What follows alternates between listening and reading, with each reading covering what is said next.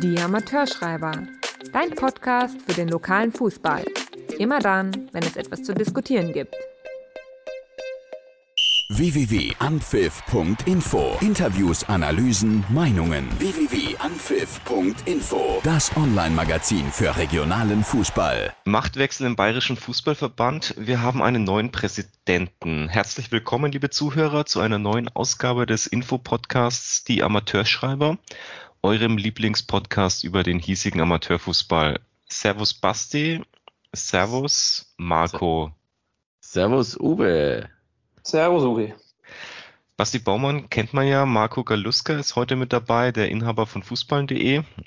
Wir freuen uns auf ein nettes Gespräch und diskutieren über den alten und den neuen Präsidenten. Kommen wir einmal zu der alten Riege. Wie ist da eure Meinung dazu? Warum gibt es jetzt diesen Wechsel? Aus meiner Sicht wahrscheinlich äh, schon hat es mit dem DFB zusammen zu, zu hängen, weil der Dr. Rainer Koch nicht mehr gewählt worden ist und dann hat er sich entschieden, auch im Bayerischen Fußballverband zurückzutreten, würde ich so zusammenfassen. Ob das jetzt seine, seine Hauptbeweggründe es waren, weiß ich nicht, oder ob es dann auch ein bisschen Druck aus den eigenen Reihen gab, keine Ahnung, aber ich glaube, das war eine der Hauptgründe.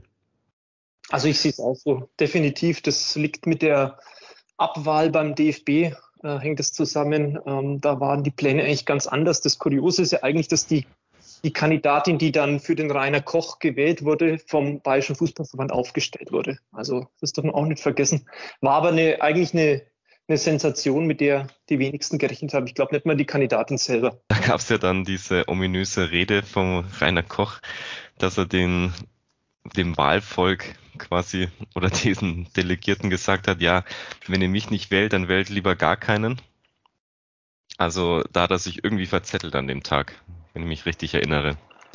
Nee, er hatte sich ja vorher schon gefühlt immer verzettelt. Also er war ja mal beim ZDF Sportstudio und das war ja auch ein ganz wirrer Auftritt, muss ich sagen. Also die, die Katrin Müller-Hohenstein war irgendwie auch ein bisschen wirr. Ich weiß nicht, was die vorher geraucht haben oder, oder keine Ahnung, getrunken. Aber das war ein ganz, ganz stranger Auftritt, fand ich damals. War ein bisschen schwierig.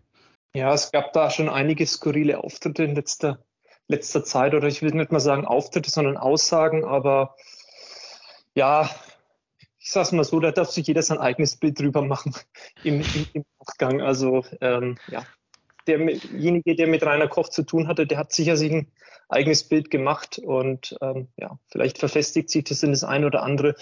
Vielleicht hat man auch einen falschen Eindruck bei den wenigen äh, Anlässen, ähm, wo man dann äh, ein eigenes Bild sich machen konnte, aber ja, äh, gibt irgendwo im, im, in Gesamtheit doch ein Bild ab rückblickend waren ja doch einige Jahre, wo er jetzt unser BFV-Präsident war, bleibt aber schon auch Positives hängen. Ich denke schon, er hat die, die Professionalisierung des, des Bayerischen Fußballverbandes, muss man sagen, schon vorangetrieben. Also ich denke, digital ist der BFV einer der Vorzeigeverbände in Deutschland, was jetzt auch die ganzen technischen Errungenschaften wie den, wie den ESB und so betrifft.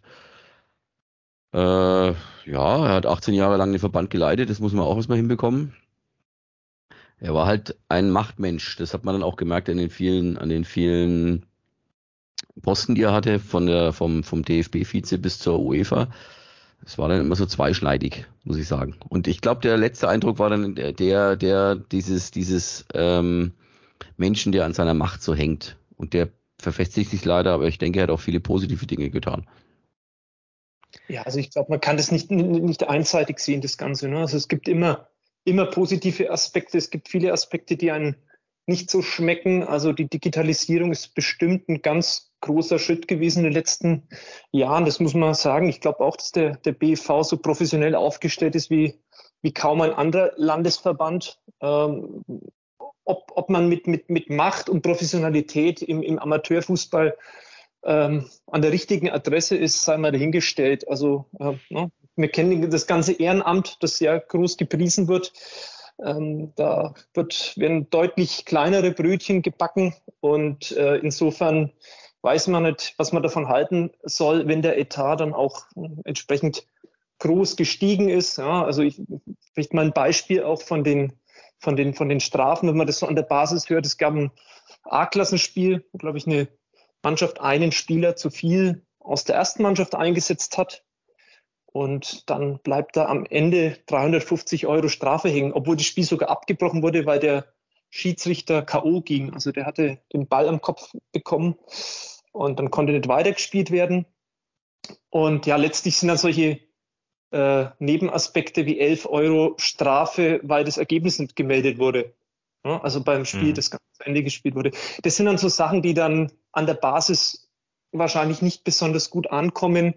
Äh, wenn man das hochrechnet, 350 Euro Mitgliedsbeitrag, ja, sind bestimmt zwei Mitglieder, ja, die, die da für eine so eine Geschichte mit finanziell draufgehen. Aber ähm, ich, die Frage ist, wie weit hat sich Verein und Verband voreinander entfernt? Das ist, glaube ich, ein Thema, das ja schon seit, seit Jahren, wenn nicht Jahrzehnten gespielt wird. Und ja, es soll ja besser werden, hört man zumindest. Das stimmt, ne? Das mit den Strafen ist schon eine ganz schöne Hausnummer. Bei uns im, im Kreis Erlangen-Pegnitz war es ja ganz kurios im letzten, in der letzten Saison. Ich bin fast vom Stuhl gefallen, als ich gehört habe, da gab es knappe 20.000 Euro, die die Vereine zahlen mussten an den Bayerischen Fußballverband für diverse Vergehen. Das finde ich schon ziemlich heftig. Ich meine, diese 20.000 Euro musste erst als Verein erstmal erwirtschaften. Mal davon abgesehen, dass die, die Strafe ja zu Recht war. Also die haben ja dann, sind ja teilweise nicht angetreten und solche Späße.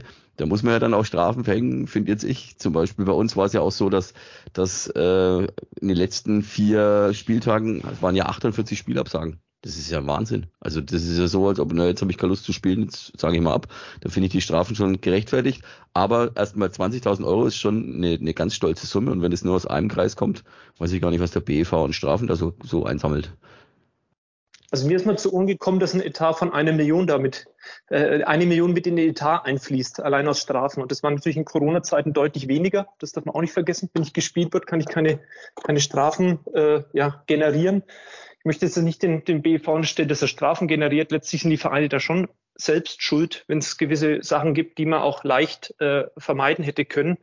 Aber die Frage ist, ist das, ist das Strafmaß, ist das, ist das äh, finanziell noch am, am, am richtigen Level angesetzt? Wenn du sagst, dass die, die unterste Grenze bei manchen Sachen 150 Euro, wo es dann selbst denjenigen, der sie aussprechen muss, ähm, das nicht so ganz recht ist, aber ihnen bleibt halt keine andere Möglichkeit.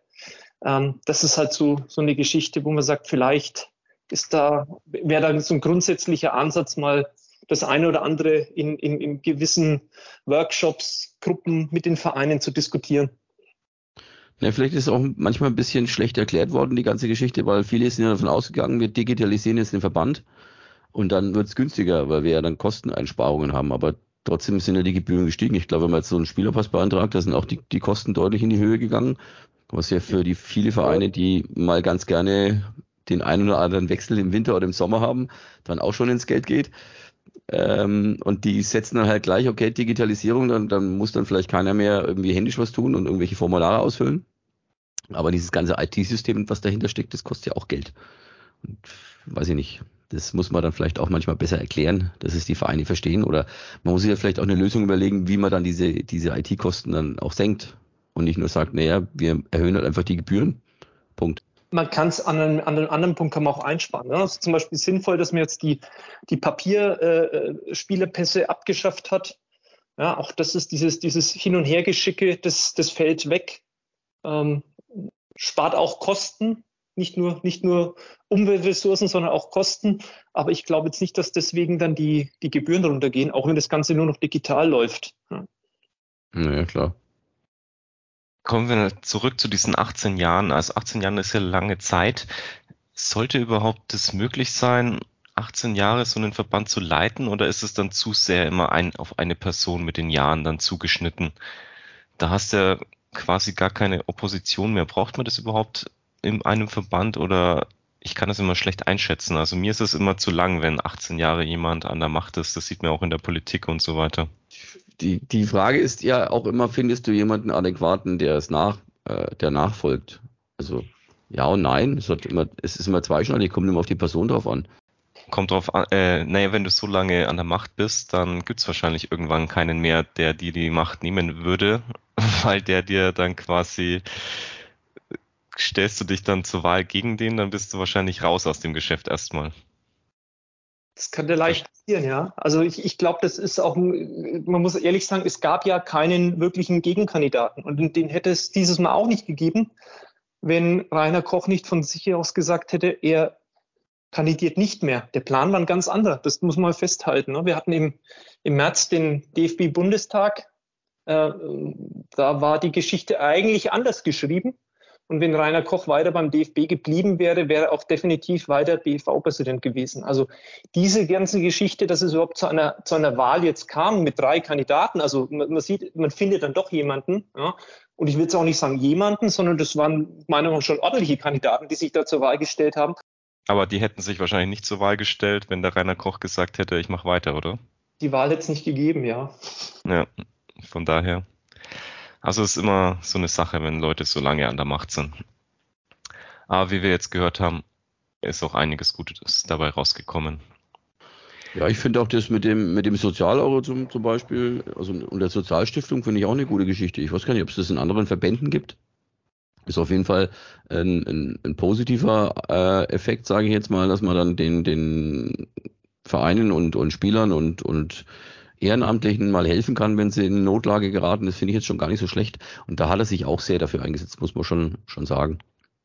Also es gibt, gibt viele Punkte. Ne? Also man darf nicht immer nur sagen, man ist da verbandskritisch. Was heißt eigentlich der Verband? Der Verband sind wir irgendwo auch selber, die in den, in den ähm, Vereinen Mitglieder sind. Ähm, ich nehme mal das Beispiel Fußballjade. Ja, auch arg umstritten gewesen, ja, oder ist es vielleicht sogar immer noch? Äh, wer das selber vor Ort war in Landshut, das ist eine Riesengeschichte gewesen, also die, die seinesgleichen sucht und eigentlich ja der Basis zugutekommt, wenn man es auch wirklich annimmt. Und dann muss man auch immer ein bisschen unterscheiden, habe ich irgendwo so Scheuklappen auf, dass ich sage, alles, was vom Verband kommt, alles, was aus München kommt, bin ich ein bisschen kritisch, skeptisch gegenüber oder, oder bin ich auch mal offen dafür, neue Sachen anzunehmen? Und äh, dieses Thema Fußballjahre, klar, war noch vor Corona-Zeit, war eigentlich eine Riesengeschichte, an denen, ich sage mal, von klein bis groß alle Vereine quer durch den Freistaat hätten teilnehmen können. Und das war riesig aufgezogen. Und muss man sagen, da Kompliment. Also da ist dann der BV sehr professionell, sowas zu stemmen. Und ähm, muss ich sagen, das sind dann auch wieder diese, diese Geschichten, wo man sagen muss, richtig gut gemacht, richtig gut umgesetzt, vielleicht aber noch nicht richtig kommuniziert und angenommen. Zusätzlich Jetzt. hat er auch die, die, die Regionalliga Bayern geholt, muss man ja auch sagen. Das ist der BV ist der größte Landesverband. Und anfangs war das ja anders geplant, dass die Bayern zusammen mit anderen Vereinen und anderen Verbänden auch zusammenspielen. Und er hat es dann schon hinbekommen, dass man eine eigene Regionalliga Bayern hat, die nur für bayerische Vereine ist. Inwieweit das jetzt gut oder schlecht ist, das ist immer Ansichtssache. Prinzipiell ist es von den Wegen her sicherlich nicht verkehrt. Man hätte sich auch überlegen können, es mit dem Süddeutschen Verband irgendwie zu, zu fusionieren in irgendeiner Form. Aber da war er natürlich auch schon dahinter, dass seine Vereine eine eigene Liga oder eine eigene Staffel kriegen. Das ist ja, ähm, ist ja keinem anderen Landesverband so gegeben worden. Mal abgesehen davon, dass dadurch die, natürlich die Aufstiegsregelung etwas bescheiden ist, um es vorsichtig auszudrücken, weil ja manche Meister nicht aufsteigen dürfen und Aufstiegsspiele machen müssen, aber ansonsten ist es ja schon eine schöne Geschichte.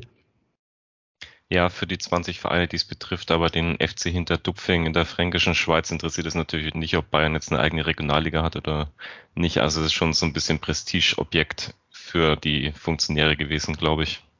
Also ich denke, das ist definitiv ein Prestigeobjekt und ähm, im, im, im Zuge der Regionalliga da blutet immer ein bisschen das Herz, wenn man dann an die, an die alte BOL denkt, ja, also an diese sieben äh, Bezirke, die ihre, ihre Top-Ligen hatten. Also bei uns in Mittelfranken, glaube ich, erinnere euch auch noch ganz gut, das waren schon, waren schon echt heiße Spiele, war eine Liga, die jeder gern gesehen hat, die gut besucht war.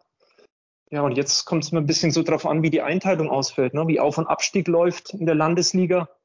Ähm, ja, das sind dann manchmal schon ein paar Spiele dabei, die eher der Rohrkrepierer sind, als das große Derby, auf die man sich da früher schon richtig freuen konnte. Gut, dann würde ich sagen, Basti, du hattest das Vergnügen und hast unsere neuen BV-Präsidenten bereits interviewt. Ja, ich war, glaube ich, sogar der erste, der erste Journalist in Mittelfranken, der das Vergnügen hatte. Hat sich zufällig ergeben, weil er am Ehrenamtsabend war äh, in Erlangen-Picknisgrund. Und ich habe einen sehr positiven Eindruck von ihm gewonnen. Er ist sehr nett, umgänglich. So ein bisschen das auch, was dem, dem Dr. Rainer Koch auch gefehlt hat, finde ich. Den habe ich ja auch ein, zwei Mal getroffen, aber der war immer so ein bisschen unnahbar. Also der war, das, was man auch immer dem BFV vorgeworfen hat in den letzten Jahren, weg, weit weg von der Basis. Also er hat da, ist ja nicht so, so offen drauf zugegangen, sondern es war immer irgendwie, keine Ahnung, so, Pflichtausübung kam es mir manchmal so vor. Und der, der Christoph ähm, Kern, der hat mir auch gleich das Du angeboten, was ich sehr sympathisch fand. Der war einfach total offen, war für alle, für alle Vertreter an diesem Ehrenamtsabend da, war lange da. Ich glaube, der ist erst um, um 11 Uhr nach Hause gefahren, habe ich gehört. Und er musste noch nach Augsburg zurück. Ähm, also hat schon einen sehr guten Eindruck gemacht. Aber was er gesagt hat, können wir uns jetzt ja mal anhören bei uns im Interview. Das ist auch schon bei anpfiff.info auf, als Video-Interview gelaufen, aber ich denke, das haben nicht alle gehört. Deswegen jetzt erstmal, glaube ich, viel Spaß mit dem Interview. Die Amateurschreiber. Das Interview. Herzlich willkommen zum Video-Interview von anpfiff.info, dieses Mal mit einem ganz besonderen Gast bei mir. Der neue BEV-Präsident äh, ist zu meiner Rechten Dr. Christoph Kern. Christoph, grüß dich. Äh, Glückwunsch nochmal zur Wahl. Hättest du an dem Wahltag gedacht, dass du gleich beim ersten Wahlgang so souverän gewählt wirst? Nein, nein, so offen muss man sein. Wir haben alle eine, eine knappe Wahl, ein knappes Ergebnis erwartet. Ähm, dass es so ausging, hat mich natürlich gefreut. Gibt mir Rückendeckung, ist ganz klar Rückenwind. Ähm, aber so offen und ehrlich muss man sein, dass ich damit nicht gerechnet habe. Jetzt kommst du ja aus, aus Franken eigentlich, also du bist zumindest in Unterfranken geboren kommst aber aus Schwaben eigentlich. Stell dich doch mal kurz vor, wie, hat, wie bist du zum Fußball gekommen und wie bist du auf die Idee gekommen, äh, Verbandsfunktionär zu werden? Also das, also erstmal stimmt alles, ja. Ich komme tatsächlich aus, aus Unterfranken, bin gebürtiger Alzenauer ähm, und, und habe dort auch meine, meine fußballerischen Wurzeln äh, begonnen. Ich habe Fußball mal ganz, ganz knapp gespielt, das offen gestanden. Da hat der Trainer schon relativ schnell gemerkt, dass ich das nicht kann und bin mit 14 Jahren dann äh, Schiedsrichter geworden ähm, und habe dann in Unterfranken und übrigens auch ab und zu mal in Mittelfranken pfeifen dürfen. Ich durfte bis zur Landesliga pfeifen, bin jetzt mittlerweile 39 Jahre alt, äh, bin nach Schwaben beruflich gezogen, ähm, habe meine Frau aus Franken mitgenommen, eine, eine, eine Ochsenfutterin. Ähm, und, und seither leben wir jetzt im, im Landkreis Augsburg. Und dort habe ich dann meine, eigentlich die Funktionärslaufbahn beim BFV begonnen, im Schiedsrichterbereich und dann über Sportgericht, bis irgendwann jetzt zuletzt tatsächlich als BFV-Präsident. Wie kommt man dann auf die Idee, BFV-Präsident zu werden? Das ist ja doch relativ zeitaufwendig. Also zunächst einmal war natürlich die Situation um, um Reiners äh, Rücktritt, äh, die, der, der, eigentliche ausschlaggebende Punkt. Äh, und wenn dann diese Position äh, frei ist, dann stellt man sich die Frage, ist man geeignet? Hat man überhaupt irgendeine Idee? Äh, will man was verändern? Kann man was verändern? Ist man dafür geeignet? Und die Frage klärt man auch nicht selbst. Die klärt man in Diskussionen mit, mit ähm, Kollegen, mit Vereinsfunktionären. Man, man diskutiert, was, was hat man bisher gemacht und ist man da in der Lage, was zu verändern? Und nur wenn man diese Fragen mit Ja beantwortet, erst dann würde ich sagen, sollte man darüber überhaupt das nachdenken. Jetzt hat es ja funktioniert. Einer deiner Leitsprüche, habe ich mir sagen lassen, war auch an dem Verbandstag, dass du mehr die Basis einbeziehen willst, nicht nur von, von München aus äh, dirigieren sozusagen. Das ist ja auch so der größte Kritikpunkt eigentlich der letzten Jahre gewesen. So eine gewisse Verbandsverdruss äh, konnte man da bei den Vereinen spüren. Ja, die in München entscheiden eh, was sie wollen und wir müssen ausführen. Wie siehst du das? Ist das einer deiner wichtigsten Punkte für deine, für deine Zeit jetzt beim BV? Ja, also äh, natürlich einer von vielen. Ich glaube, es ist ist klar, dass wir viele Herausforderungen haben, aber wenn wir über die Kommunikation und äh, über das gemeinsame Miteinander sprechen, ist einer der wesentlichen Punkte, dass wir die Basis mehr einbinden wollen. Und ich glaube, wir haben das während Corona äh, schon gut gemacht. Wir haben Vereinsbefragungen gemacht, wir haben Vereinsdialoge gestartet. Ähm, ich möchte, dass bei entscheidenden Fragen die Basis vorher ähm, befragt wird, dass wir Entscheidungsprozesse auch äh, über die Kreisvorsitzenden mit einbeziehen. Heute waren wir ja bei Max Habermann auf der Veranstaltung, ähm, dass wir den Vereinen eine Möglichkeit geben, ihre ihre Meinung zu äußern. Am Ende des Tages müssen die Entscheidungen wir treffen. Da dürfen wir uns auch nicht davor ähm, äh, rausstehlen. Ähm, aber wir können natürlich das Ganze auf einer Grundlage ähm, machen, äh, von der wir dann ausgehen, dass wir zumindest die Argumente gehört haben. Und das, das ist ein wesentlicher Punkt, den ich angehen will. Das heißt, eine Basisdemokratie wird es nicht geben. Also ihr werdet die Entscheidungen schon noch treffen. Also wie in der Schweiz, sage ich jetzt mal, die, die, die, die, die stimmen ja gerne über irgendwas ab und dann wird so gemacht. Also ich glaube, man braucht da das, das ordentliche Mittelmaß. Am Ende des Tages kommt es auch auf die Entscheidungstiefe an. Je entscheidender es ist, umso wichtiger ist es, dass wir die, die Vereine mit einbeziehen. Also wenn du nur daran denkst, wie wir die Saison abgebrochen haben oder erst nicht abgebrochen haben, in solchen wesentlichen Fragen halte ich es schon für entscheidend, dass wir unsere Vereine mitnehmen. Es gibt natürlich auch kleinere Themen. Ich glaube, da wird es dann auch irgendwann zum Verdruss, wenn man jede Woche zu, zu gefragt wird. Ich sage es ganz offen, für was wählt er denn eine, eine Vertretung? Wir versuchen natürlich das Beste rauszunehmen und, und uns die, die Argumente auch, auch anzuhören. Das ist der entscheidende Punkt, den ich, den ich in Zukunft angehen will. Jetzt gibt es ja ganz wichtige äh, Herausforderungen für den, für den Fußball. Sage jetzt mal, wir haben zum einen die Nachwuchsprobleme bei den Spielern und dann haben wir auch die Nachwuchsprobleme bei den Schiedsrichtern. Ist ja auch so ein Punkt, den du auf deiner Agenda hattest. Und als Schiedsrichter weißt du ja selbst, wie schwierig das ist. Wie willst du es angehen? Was habt ihr da jetzt vor? Also grundsätzlich ist das natürlich einer der wichtigsten Punkte auch. Wir brauchen ein Fundament sowohl im Schiedsrichterbereich als auch bei den Spielerinnen und Spielern. Denn ähm, ich habe es am Verbandstag gesagt, die, äh, die Jugend von heute ist die erste Mannschaft von morgen. Also wir, wenn wir nur auf die ersten Mannschaften momentan blicken, ähm, dann, dann vergessen wir, dass wir eigentlich die Basis oder die Jugend aufbauen müssen. Am Ende des Tages glaube ich, dass es darum geht, dass wir die Attraktivität des Fußballs steigern. Äh, wenn wir den Spielerinnen und Spielern äh, Spielformen bieten, die ihnen, die, also also die ihnen zeigen, das macht richtig Lust, das macht Spaß. Wir, wir können, wir gehen nicht zu anderen Sportarten, sondern wir wollen Fußball kicken, weil das ist das, was uns, uns begeistert. Wenn wir das hinbekommen, äh, glaube ich, kommen die Spieler auch wieder her, verbunden mit einem guten Image, das wir bieten können, indem wir zum Beispiel auch zeigen, dass wir äh, an, an, der, an der Meinung der Vereine interessiert sind. Äh, wenn wir das hinbekommen, glaube ich, äh, gehen wir zumindest in die richtige Richtung. Jetzt hatte dein Vorgänger relativ viele Posten gehabt beim äh, DFB und auch in der UEFA. Ich habe gelesen, dass du da jetzt nicht so scharf drauf bist, sag jetzt mal, du möchtest dich auf deinen Posten als, als BEV-Präsident konzentrieren und willst auch, weil du es ja musst, auch logischerweise beim DFB mitwirken und willst da irgendwie den zweiten starken Mann neben dir haben. Wie sind jetzt da die Pläne von, von dir aus? Also du hast eigentlich alles richtig gesagt. Das Einzige, was ich ergänzen möchte, nicht, nicht zwingend einen starken Mann neben mir, sondern es kann auch eine starke Frau sein. Ähm, ich möchte mehrere Gesichter haben. Ich möchte äh, de, de, Fußball Bayern zeigen, dass der Verband nicht nur eine Person ist. Ähm, und ich glaube auch, dass viele Ämter bedeutet, viele Aufgaben wahrzunehmen. Und die Aufgaben werden immer komplexer. Ich glaube, das weiß jeder, der im Verein ist, der im Verein äh, Tätigkeiten übernimmt, weiß, es wird komplex, es wird schwierig, die Anforderungen werden höher. Das ist im Verband nichts anderes von Kreis, Bezirks auf Verbandsebene.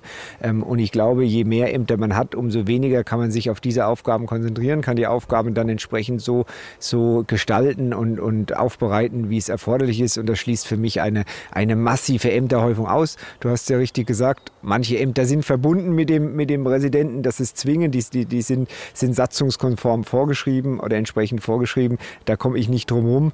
Ähm, aber äh, die Ämter mir noch zusätzlich zu ziehen, versuche ich so weit wie möglich und wirklich wie auch denkbar auf, auf weitere Schultern zu zu, verlagern. Jetzt kommt meine letzte Frage, die ist wahrscheinlich auch die entscheidende, auch für dich und deine Familie. Du hast ja eine Frau und drei Kinder. Zwei. Zwei Kinder? Zwei, von denen ich weiß. Okay, okay, okay. Zwei Kinder. Ähm, und hast noch einen Hauptjob als Justiziar. Also du bist äh, auch in der, in der, in der äh, ähm, im Rechtswesen aktiv. Wie kriegt man das mit dem Posten des, des äh, bayerischen äh, Fußballpräsidenten unter einen Hut? Ich glaube, das ist jetzt schon eine Herausforderung, oder? Also eine Herausforderung ist es, ganz klar. Das, ähm, das wusste ich aber vorher. Ähm, ich glaube, mich als sehr strukturiert und klar denkend ähm, bezeichnen zu können, mit, mit Blick immer, immer in, deutlich in die Zukunft, dass ich weiß, was, was ansteht, dass ich planen kann. Äh, natürlich äh, setzt es auch voraus, dass man ein Team hat, das mitmacht. Ähm, das habe ich aber auch im Vorfeld als, als Voraussetzung gesehen. Und ich glaube, wenn man das strukturiert und ordentlich angeht, dann funktioniert das auch. Und die Rückendeckung der Familie natürlich hat. Äh, das ist mit ein entscheidender Punkt. Haben wir heute im Ehrenamt erst wieder gehört. Kein Ehrenamt ist möglich, wenn der Partnerin, äh, wenn der Partner oder die Partnerin nicht dahinter steht. Das ist richtig, schönes Schlusswort. Dann sage ich danke. Ich wünsche dir viel Erfolg bei den großen Aufgaben, die vor dir stehen. Ich bin gespannt, wenn wir uns dann, keine Ahnung, nach 100 Tagen oder in einem Jahr widersprechen, was raus geworden ist. Ich bin, bin optimistisch. Vielen Dank fürs Gespräch. Ciao. Und ich gebe wie immer zurück ins nicht vorhandene Anpfiffstudio. Bis dann. Ciao. Die Amateurschreiber. Interessantes Interview, würde ich sagen, Sebastian, das du da geführt hast. Ähm, ich muss ja zugeben, als du gesagt hast, ich habe ein Interview mit dem Christoph Kern, musste ich erstmal überlegen, hä, Christoph Kern, wer ist das überhaupt? Also da war ich gerade noch nicht auf dem neuesten Dampfer. Muss man sagen, ein bisschen hinterher, ein, zwei Wochen. was würdet ihr sagen, ändert sich jetzt mit dem neuen BV-Präsidenten? Was sich ändert, das kann man jetzt, glaube ich, noch gar nicht beurteilen, weil ich denke, da muss relativ viel angeschoben werden. Aber der erste Eindruck ist schon so, dass die Basis mehr einbezogen werden soll. Ich denke, das hat der Verband auch ganz gut gemacht während Corona. Auch wenn immer viele natürlich die Umfragen anzweifeln oder, oder kritisch sehen, weil sie ihrer Meinung nach die Fragen falsch äh, gestellt äh, worden sind. Aber das ist bei jeder Umfrage so. Ich denke, Sie haben die Vereine jetzt schon abgefragt und ich glaube, das ist auch ein ganz guter Weg für die Zukunft. Weil wenn ich jetzt höre, äh, dass alle Vereine auf einmal oder ganz viele sich beschweren über die 10-Minuten-Strafe, und äh, aber das auf sämtlichen Kreistagen mit einer Mehrheit von 70, 80 Prozent entschieden worden ist, äh, dann oder oder abgefragt worden ist, ob die Vereine dafür sind, dann kann ich jetzt nicht sagen, das hat der BEV von, von sich alleine äh, ausgedacht und drückt es einfach drauf, sondern da haben die Vereine schon auch für abgestimmt. Und wenn jetzt die Vereine äh, mit 80 Prozent dafür sind und die einzelnen äh, Vereinsmitglieder das nicht so gut sehen, dann müssen sie sich vielleicht mal Gedanken machen, ob ihr Vereinsvertreter am Kreistag der richtige ist. Ja, zehn Minuten Strafe vielleicht noch kurz. Ähm, bin ich bei dir? Das sehe ich auch so. Ich glaube, es ist auch ein, ein, ordentliches Mittel, das der Schiedsrichter zusätzlich noch bekommt. Das Einzige, was ich so in, dem ganzen, in der ganzen Diskussion überhaupt nicht verstehe, ist, wir hatten die, die Regel vor 30 Jahren. Die waren jetzt drei Jahrzehnte weg und jetzt soll es das ganz große Heiß, der Heißbringer sein müsste man sich dahinter fragen, warum, das, warum das 30 Jahre gedauert hat, bis sie wieder kommt. Ja. Also ob sie jetzt gut funktioniert oder nicht, ich glaube, das hätte man 1991, 92 schon bewerten können. Dann kam die gelb-rote Karte dazu. Okay, ja, aber nach ein paar Jahren haben auch die gelb-rote Karte verstanden. Und dann hätten wir sagen können, brauchen wir jetzt wieder die Zeitstrafe nicht. Bei Jugend gab es es ja weiterhin. Also insofern ähm, verstehe ich nicht ganz, die, dieses Selbstverständnis oder diese Riesen-Euphorie, die plötzlich da ist, ähm, wo, wo war die in den, vergangen, den vergangenen Jahren? Ne? Also vor fünf Jahren, vor zehn Jahren, da ist irgendwie keiner auf die Idee gekommen. Aber ich glaube, das ist so ein generelles Thema, also von Saison zu Saison. Wir haben immer wieder neue Punkte. Ich erinnere mich noch so an diese ganzen Vergehen wie Ball wegtragen, Unsportlichkeiten. Ne? Das wurde vor drei, vier Jahren mal so ganz, ganz streng sanktioniert, zumindest die ersten zwei, drei Wochen. Und dann ist es wieder eingeschlafen. Also ist immer die Frage, wie bleibt man dahinter? Was bringt es wirklich? Und ja, wie sieht es dann nächstes Jahr aus? Wird es wieder neu bewertet? Gibt es eine Änderung? Wobei aus meiner Sicht finde ich auch immer, dass es ein bisschen ein Kommunikationsproblem ist, diese 10-Minuten-Strafe einzuführen. Also wir hatten ja anscheinend diese Abstimmungen auf den Kreistagen, aber so richtig in Artikeln gelesen, das kommt, das wird jetzt kommen. Für mich kam es dann doch ein bisschen plötzlich, als es dann wirklich hieß, ja, die ist jetzt wieder da. Also so nee, ich glaube, das ist das, das generelle Problem, generelle ja. Problem von diesem BEV-Verbandstag, das auch mit den Spielordnungsänderungen, dass die auch sehr, sehr äh, schlecht kommuniziert äh, werden. Ja, es gibt überhaupt keine breite Diskussion im Voraus, weil es überhaupt genau. nicht richtig rausgelassen wird. Es wird dann in so einem kleinen Kreis irgendwie entschieden, kommt es mir immer so vor. Also in diesem kleinen Kreis, okay, die sagen, die Vereine sind dabei, weil jeder einen Vereinsvertreter hinschickt, wenn der gerade Zeit hat. Aber so die breite öffentliche Diskussion darüber, die gibt es irgendwie nicht bei diesen Neuerungen, kann es sein? Ja, das stimmt. Vielleicht ist auch ein Punkt, den man anregen könnte für die Zukunft, dass man das verbessern äh, kann. Ich habe ja auch mitbekommen von den äh, Teilnehmern vom Verbandstag, das fand ich ganz amüsant, dass man dann irgendwie am Vor, also das ging glaube ich Freitag los und dann haben die dann ihren, dann kriegt man so einen Stapel mit Papier und in diesem Stapel vom Papier, das sind glaube ich 50 Seiten, stehen dann die ganzen Änderungen von der Spielordnung drin. Jetzt stelle ich mir die Frage, wer liest denn sich das durch? Also innerhalb eines Tages. In, innerhalb eines Tages da, also haben die zumindest gesagt, die Teilnehmer, keine Ahnung, ob die das vorab schon irgendwie bekommen haben ob das dann wirklich so war. Aber wenn es so wäre, dann fände ich das natürlich schon, ähm, schon äh, anstrengend, weil ich muss mir dann auch noch Gedanken zu dem Thema machen. Also da, da sind ja Sachen drin, die sind gut, es sind bestimmt auch Sachen drin, die sind schlecht, was ich mir jetzt gerade gefunden habe oder ja, wo mich einer darauf hingewiesen hat. Bei Relegationsspielen im Kreis auch, es sind ab sofort Becher vorgesehen. Das ist, ist jetzt auch drin. Das wusste ich bisher auch nicht, dass das, dass das drin ist. Das finde ich jetzt schon, schon ganz, ganz spannend, weil welcher Verein unterhalb der Landesliga hat denn nicht Becher? Oder ja, vor allem in der Anzahl. Genau. Also das, das sind so Änderungen, da wird halt dann abgestimmt, über so ein Gesamtpaket, da kannst du eh nichts dran, dran rütteln, sage ich jetzt mal, weil es einfach so ist. Entweder bist du dagegen oder dafür, aber du musst dir natürlich erstmal vernünftig die Gedanken machen. Und das wäre jetzt schon ein Verbesserungsvorschlag jetzt auch für mich. Oder auch das mit dem, mit dem viermal Absagen, das ist ja auch so, so nebenbei so ein bisschen. Ja. Ich kann es, das kann es dreimal absagen, es passiert nichts. Und beim vierten Mal erst, erst äh, bin ich raus. Das ist so ein bisschen Kommunikationsthema und ich glaube, da kann sich der Fußballverband schon verbessern. Und äh, da hat dann vielleicht der, der Christoph Kahn auch einen Einfluss drauf, würde ich jetzt mal so sehen. Also ich sehe da zwei Punkte dazu. Zum einen dürfen wir nicht vergessen, der, der Fußballverband in Bayern ist extrem groß. Man kann vielleicht auch sagen, zu groß. Ähm, da zu kommunizieren ähm, oder das auch vielleicht äh, ja, den, den Strukturen entsprechend gerecht zu machen, ist schwierig. Also nehmen wir mal das Beispiel Baden-Württemberg, kleineres Bundesland, ja, aber drei Verbände, Württemberg, Baden, Südbaden. Ähm, das hat sicherlich auch so seinen Grund. Ja, NRW dasselbe Beispiel, Mittelrhein, Niederrhein und äh, Westfalen. In Bayern sind wir die Größten. Und das ist natürlich schwierig, sowas dann aus, aus München, sage ich jetzt mal, in den, vielleicht gerade in den fränkischen Raum ähm, reinzutragen. Äh, ja, da ist dann die Frage, ist das, ist das so zeitgemäß oder müsste man sich über andere Strukturen Gedanken machen? Aber ich glaube, wenn ich das anspreche, dann gehen irgendwelche Alarmglocken los. Also dann lassen wir es lieber.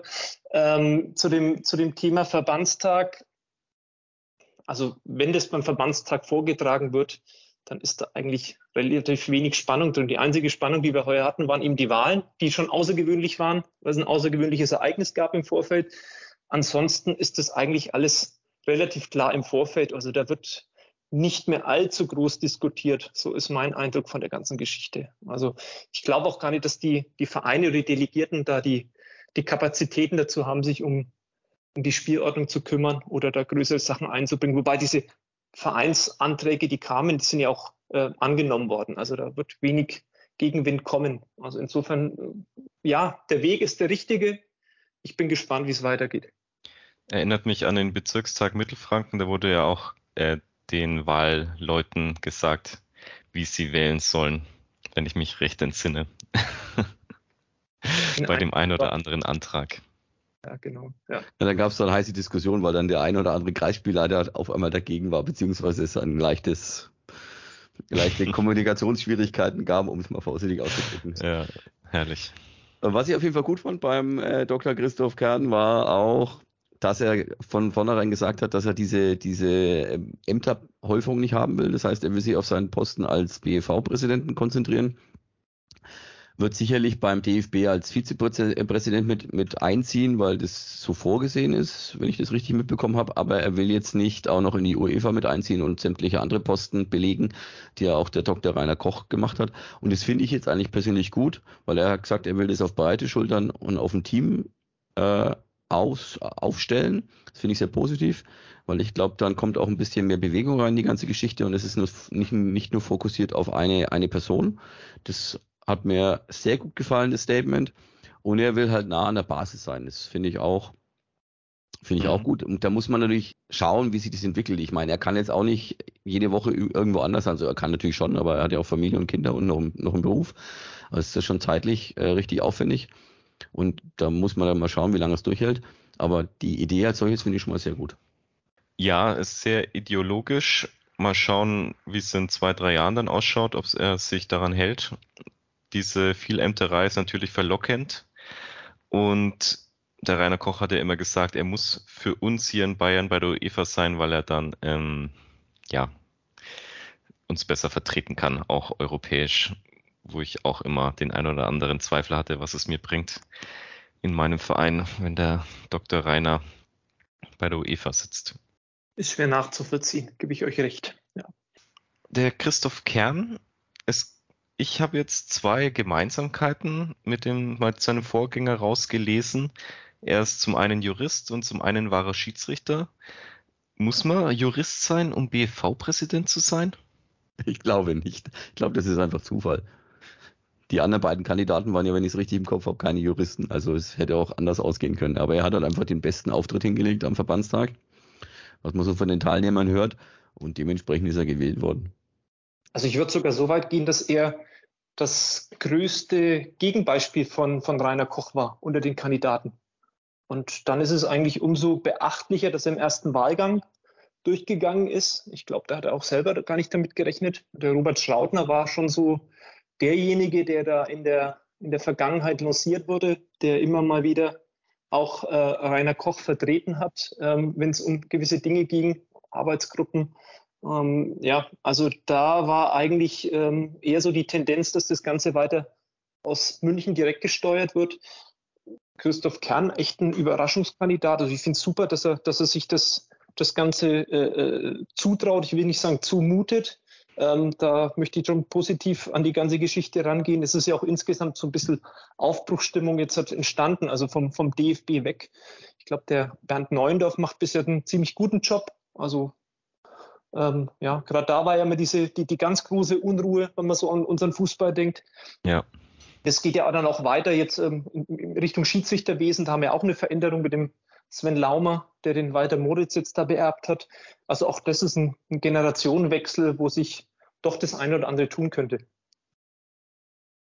Ja, auf jeden Fall frischer Wind. Der tut ja mal ganz gut und nach 18 Jahren denke ich auf alle Fälle. Jetzt muss man mal gucken, wie, inwieweit er die, diese, diese Strukturen, die da vorherrschen, natürlich jetzt auch in seine Richtung lenken kann. Das weiß man ja, kann man ja von, von außen gar nicht so richtig beurteilen. Ja, da mit wem. Und früher war es ja, hieß es ja immer viel, ja, es ist so eine Klüngelei in gewissermaßen und die in München, die machen was und wir müssen es ausbaden, so von der Basis. Und das ist eigentlich, glaube ich, der Hauptvorwurf gewesen in den letzten Jahren und den müssen sie halt einfach beheben, beziehungsweise muss der Christoph beheben. Der Christoph, Basti, ich sehe schon. Ja, der hat mir das du angeboten, dann kann man schon Christoph zu ihm sagen, Köfer, ein ganz netter. okay, ich muss mal sagen, wer, wer sieht sich denn auf dem Sportplatz ja, oder den Fußballern? Also das ist ja. doch das ist schon mal ein grundsätzlicher Punkt. Ähm, und ich glaube, damit gewinnt er schon mal ganz viel. Das ist ganz, ganz wenig Aufwand, ganz viel Wirkung und ist schon mal ein erster, steht schon mal 1 zu 0 für ihn, sagen wir es mal so. Ja, das Weil der Basti ihn duzen darf. naja, gut, also ich bin jetzt nicht der Nabel der Welt, aber ich fand es schon, war halt einfach, war halt einfach anders. Also ich glaube nicht, dass der, der, der Rainer Koch mir das Du angeboten hätte, sondern er ist der Herr Koch oder der Herr Dr. Rainer Koch. Also ich glaube, das ist einfach der Unterschied. Da geht schon, aber das ist auch eine Generationengeschichte, der ist ja auch ein bisschen älter. Ja. Wie alt ist der neue BV-Präsident? Oh, jetzt erwischte mich auf dem falschen Fuß. 41. 39 ist er, glaube ich. So wie es auch gehört, ja. Ist verheiratet, hat zwei Kinder. Ich habe ja versehentlich bin ich davon ausgegangen, weil ich falsch informiert worden ist, dass er drei hat. Ich tue Buße. Aber er hat ganz gut gekontert. Soweit er weiß, hat er nur zwei. Also alles gut. Schlagfertig ist er also auch. Ja, was erwartet ihr euch jetzt vom, vom neuen BEV-Präsidenten und vom Verband allgemein? Was soll sich jetzt verbessern? Wir haben jetzt schon gehört, die Kommunikation muss sich verbessern, beziehungsweise die, die Basis will sich abgeholt fühlen. In Form von Umfragen oder auch, dass man auf Vorschläge eingeht. Aber was, was erwartet ihr euch noch? Boah, es ist ganz schwer. Also es ist, es ist schon echt viel verlangt, so, so diese, diese abstrakten und allgemeinen Forderungen dann umzusetzen. Aber ich glaube, allein dieser Umgang, dieser, dieser, dieser, äh, äh, ja, man sagt immer, ja, Ton macht die Musik, ähm, das kann schon viel bewegen. Also da erhoffe ich mir schon viel, dass dieses, ja, allein dieses, dieses Beispiel, das ist der Christoph, der uns jetzt hier als äh, Präsident in Bayern führt, ohne dass das jetzt äh, irgendwo alles äh, den Bach runtergeht und irgendwie alles so eine, diese, diese Strukturen, die man geschaffen hat, die ja auch notwendig sind, ähm, deswegen irgendwie zusammenbrechen. Also man kann auch mit einem mit den anderen Umgang, mit einer anderen Führungsform, Führungsebene ähm, viel erreichen. Und ich glaube, das ist so ein grundsätzlichen Punkt, was dann an der Basis, wenn man von dieser Basis spricht, gut ankommen wird. Dass sich jetzt der Fußball von heute auf morgen wieder ändern wird, das glaube ich nicht. Es würden ganz, ganz schwierige Zeiten kommen. Also man sieht es allein was ja durch Corona dann vielleicht auch noch verstärkt wurde. Mannschaftsrückgang, Mitglieder, also diese Arbeit bei den Vereinen, das ist schon, das ist schon heftig, was da auf die, auf die ganzen Ehrenamtler zukommt. Da wird auch ein anderer Präsident nicht viel dran machen können. Aber grundsätzlich kann jeder für sich selbst entscheiden, wen er lieber zuhört, ja, oder was, was, er, was er schneller für sich akzeptiert. Und ich glaube, diese Akzeptanz gegenseitig, die kann eine große Rolle spielen, dass so ein bisschen diese, diese Motivation da auch bei den Vereinen wieder reinkommt. Also ich fände es ja schön, wenn er sich äh, auch das Team um ihn herum halt ein bisschen frisch aufstellt. Nicht nur eine Gruppe von Ja-Sagern, die alles, was er sagt, dann abnicken, sondern auch wirklich welche, die mal Kontra geben, neue Ideen einbringen und vielleicht auch mal den einen oder anderen Quereinsteiger, der jetzt nicht diese lange BFV-Laufbahn hinter sich hat, um irgendwann mal oben anzukommen, sondern auch mal, ja, einfach mal Leute ins Boot holen, die schon lange dabei sind, auch wenn sie nicht direkt für den BFV gearbeitet haben. ist ein, ist ein spannender Punkt, Uwe. Also ich finde auch immer, wir haben ja immer die Entscheidungen gelesen, die waren immer einstimmig aus dem Präsidium, ja. Da kann, das kann man jetzt von der einen oder von der anderen Seite sehen, ja. Ist das jetzt, ist es jetzt gut, dass eine große Einigkeit herrscht? Ja, oder äh, du hast es eben gesagt, äh, haben wir zu viele Ja-Sager, die das ein oder andere auch nicht kritisch genug ähm, beäugen oder, oder sich überhaupt trauen, in, ihren, in ihrer Position ähm, gegenüber gewissen anderen auch mal Kontra zu geben. Also ich glaube, da liegt schon einiges, was man, was man besser machen kann. Und da ähm, würde dem Haus des Fußballs in München ein frischer Wind, glaube ich, gar nicht so schlecht tun, um das jetzt mal so aus 180 Kilometer Entfernung zu sagen. Ja, aber das Team dahinter, die Vizepräsidenten sind ja fast gleich geblieben. Also eigentlich hat sich ja nicht richtig viel geändert. Wir haben nur neun Präsidenten. Macht es das vielleicht dann nicht einfach eigentlich schwieriger, um irgendwas zu verändern? Also ein bisschen was hat sich schon geändert. Es hat sich, es hat sich, glaube ich, satzungsgemäß auch schon ein bisschen was geändert. Ähm, wir haben ja mit der, mit der Inge Pirner haben wir jetzt aus Mittelfranken auch eine neue Vizepräsidentin ähm, im Boot. Ähm, es hat sich ein bisschen was geändert, aber ich gebe dir recht, also die, die Hauptakteure da in der 1B-Reihe, die sind, die sind nach wie vor mit dabei. Ähm, da wird man dann sehen, wie sich da der, der Christoph Kern in Anführungszeichen behaupten kann oder wie das als Team funktioniert. Das ist sicher spannend jetzt zu beobachten, wie da so die nächsten Wochen, Monate da ins Land ziehen und wie die ganze Geschichte da weitergeht. Also es ist definitiv mit die spannendste Phase, die wir jetzt in, dem, in der Verbandsebene haben. Und nochmal, beginnend beim DFB, runter bis zum äh, BV.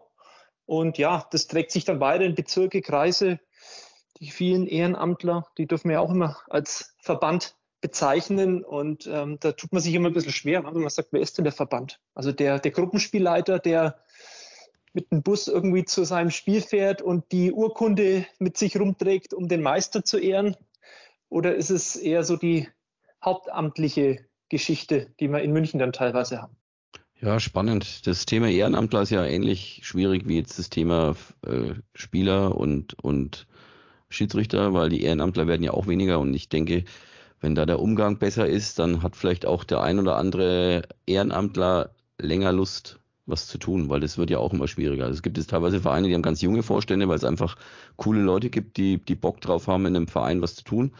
Und dann gibt es ja wieder andere Vereine, wo du, wo du schon Schwierigkeiten hast, überhaupt einen Präsidenten zu finden oder, oder einen Abteilungsleiter für den Fußball, äh, für die Fußballabteilung. Also da muss man natürlich auch schon vom Verband her, denke ich, das ist auch so, so ein bisschen, eine, ich will nicht sagen eine Forderung von mir, aber da muss der Verband schon drauf aufpassen, dass, dass er da diese, diese Ehrenamtler, die wir haben, nicht verprellt und auch fördert.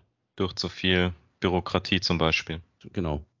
Die Sprache haben wir schon besprochen, das war so ein Punkt, ähm, der da vielleicht auch noch mit reingehört. Also wenn du dich dann irgendwie als Verein halt, sei es bloß äh, 10 oder 11 Euro für ein nicht gemeldetes Ergebnis, das auch gar nicht äh, irgendwie stand, wenn, wenn, diese Bürokratie weiter vorherrscht, das, das bricht ziemlich viel bei den Vereinen ein. Also ich glaube, da haben da der eine oder andere auch keine Lust mehr, weil er sagt, das ist, ist einfach nicht das, nicht, nicht, nicht, nicht sachdienlich. Es geht nicht um den Sport die, um den Fußball, ja, der irgendwo doch in den Vordergrund stehen sollte. Ja, also ja, das vermittelt dann auch den Eindruck, dass halt der Verband gegen die Vereine und nicht für die Vereine arbeitet.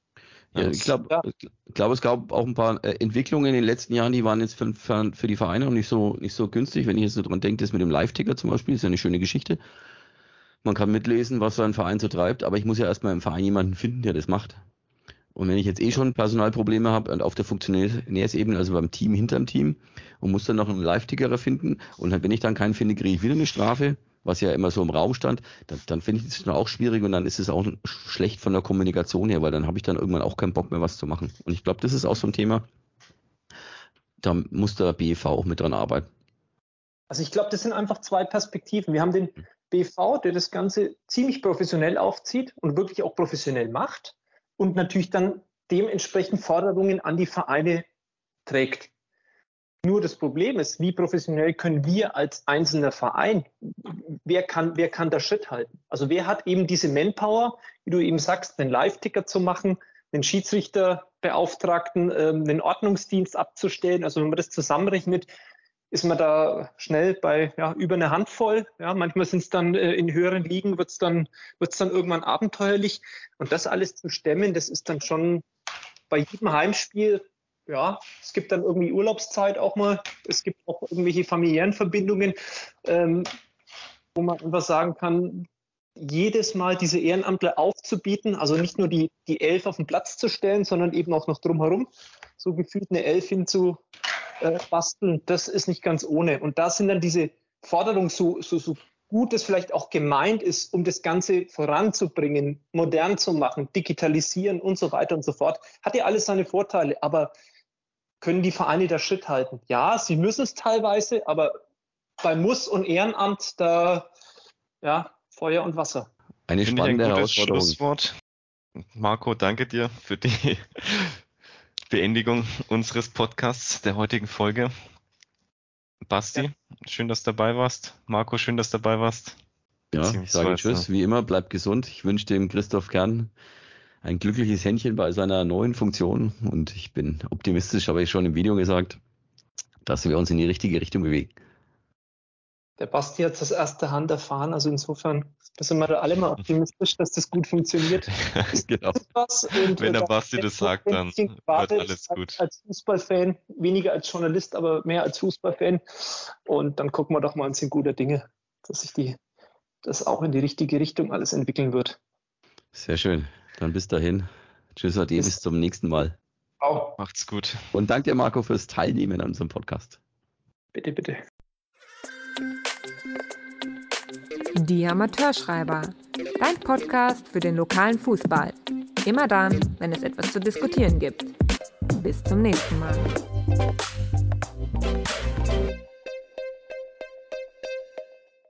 www.anpfiff.info Interviews, Analysen, Meinungen. www.anpfiff.info Das Online-Magazin für regionalen Fußball.